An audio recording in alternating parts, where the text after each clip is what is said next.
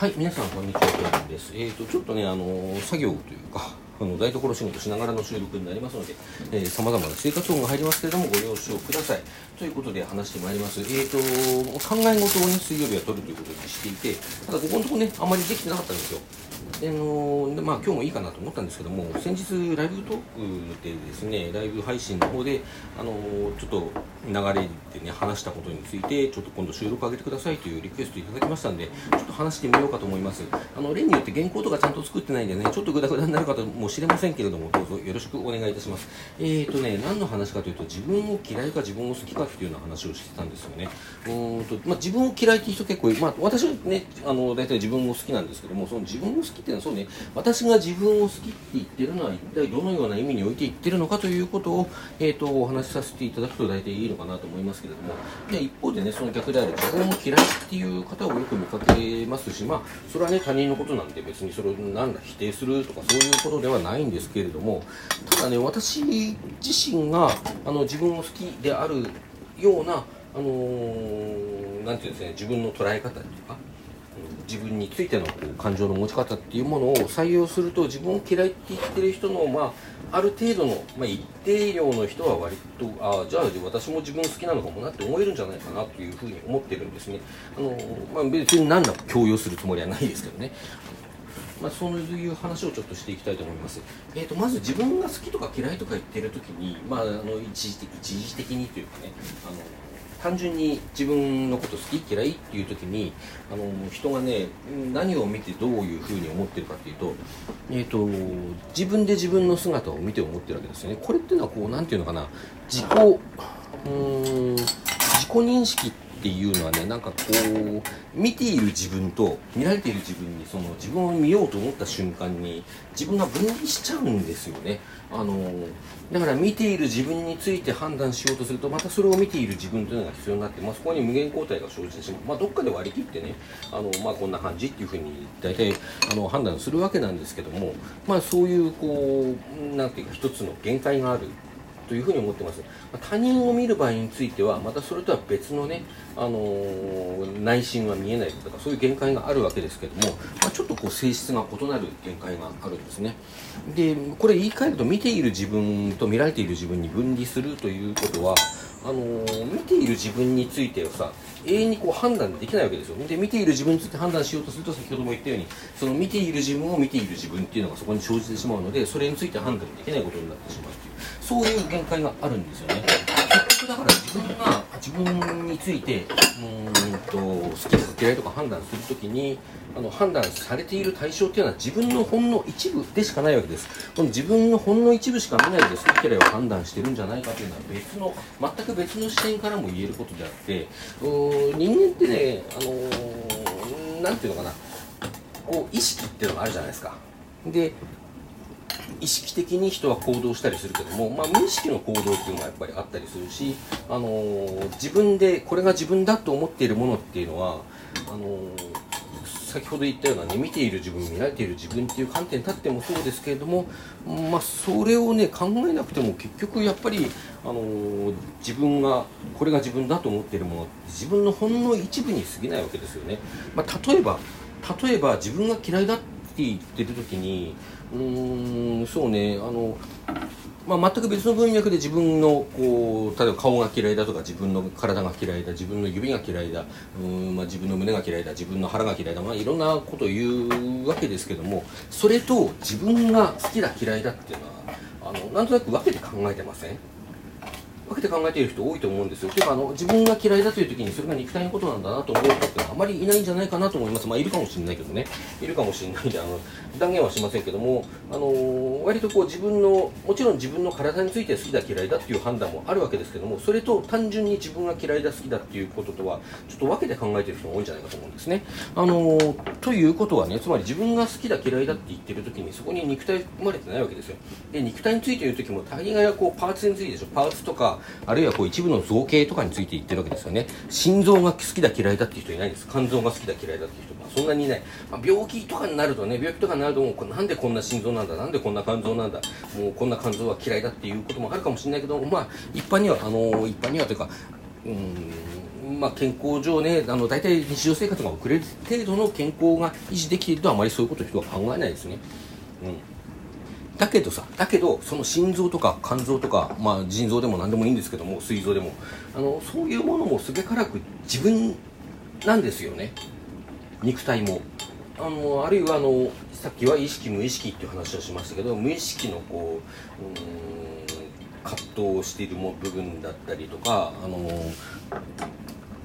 そういうものも自分なわけです。あのこれ全く別の話でちょっと話したことあるんですけども私ねあの好きあの好き嫌いでいうと食べ物の好き嫌いっていうものは非常にこう自覚しづらいようなところがあります。特に嫌いなものね食べ物を好きとかねあの、まあ、好きはいいんだけども食べ物や飲み物についてこの味が嫌いっていうふうに思うことに関して割とこう強いブロックがかかってるようなところがあるんですね。別にあの親にすごくあの好き嫌いするんじゃありませんって厳しく言われたとかそういう記憶もあんまりないんですけどもその割にはねあのこれはどういうことかというと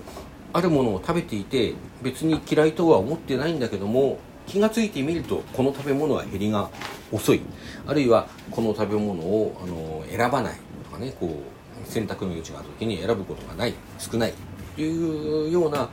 あの自分の何て言うんですねこう自覚してない好みっていうものをこう外から外からっていうのも変かな。その行為において初めて自覚するということは私はよくあるよくあるっていうか最近減ってきたけどねさすがに。そういうものだんだん潰れてきたのであの減ってきましたけどもまあ結構昔はよくあったんですよねであのそれでね食べ物については私はあの他の人から同じようなこう食べ物の好みのあの持ち方をしてますよって人会ったことないのでまあすごく珍しいことなのかなと思ってるのいます。大きくしてもね私の会ったことのある交友関係なんてごく狭いもんですからあの実はいっぱいいるのかもしれないけどね。まあでも聞いた範囲では割と珍しいのかなっていうふうに思っていて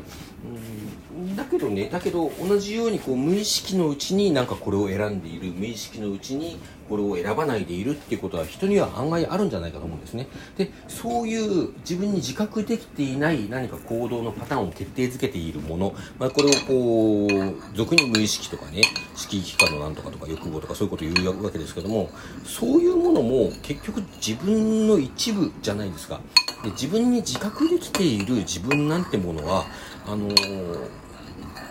おそらくもう本当に氷山の一角っていうそういうものなんだと思うんですよね。というふうに考えるとうんとまあ例えばそうねあの自ら自らの存在をこう消すことを選ぶ人もあの世の中には一定数いますけれどもおりまして、まあ、そういう方についてねどうこうというつもりは全くないんですけども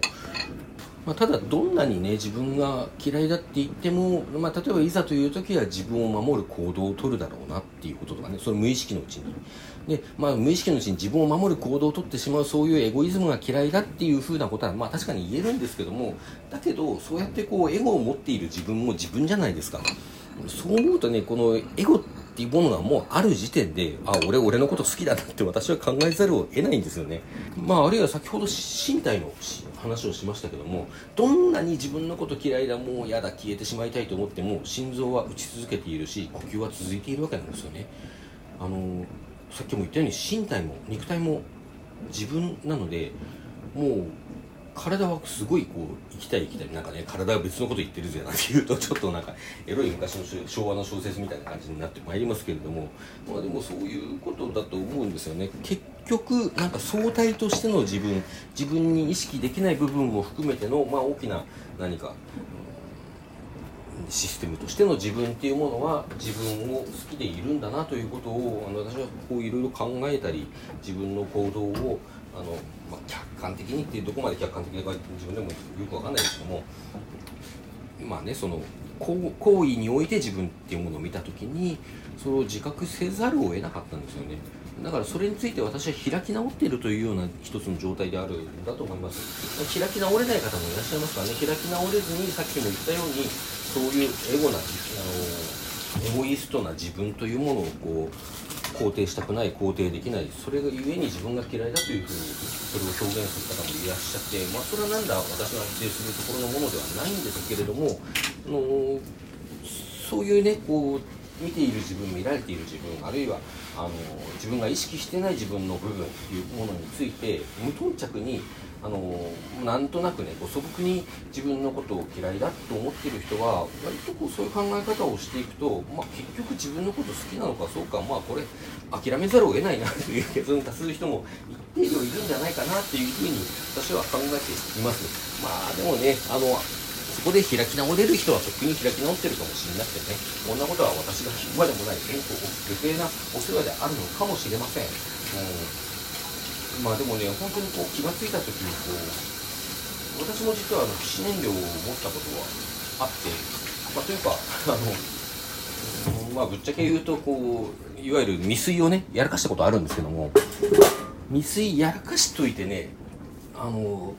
うんやらかしたけれどもその自分がやってしまったことに対してねすごいこう、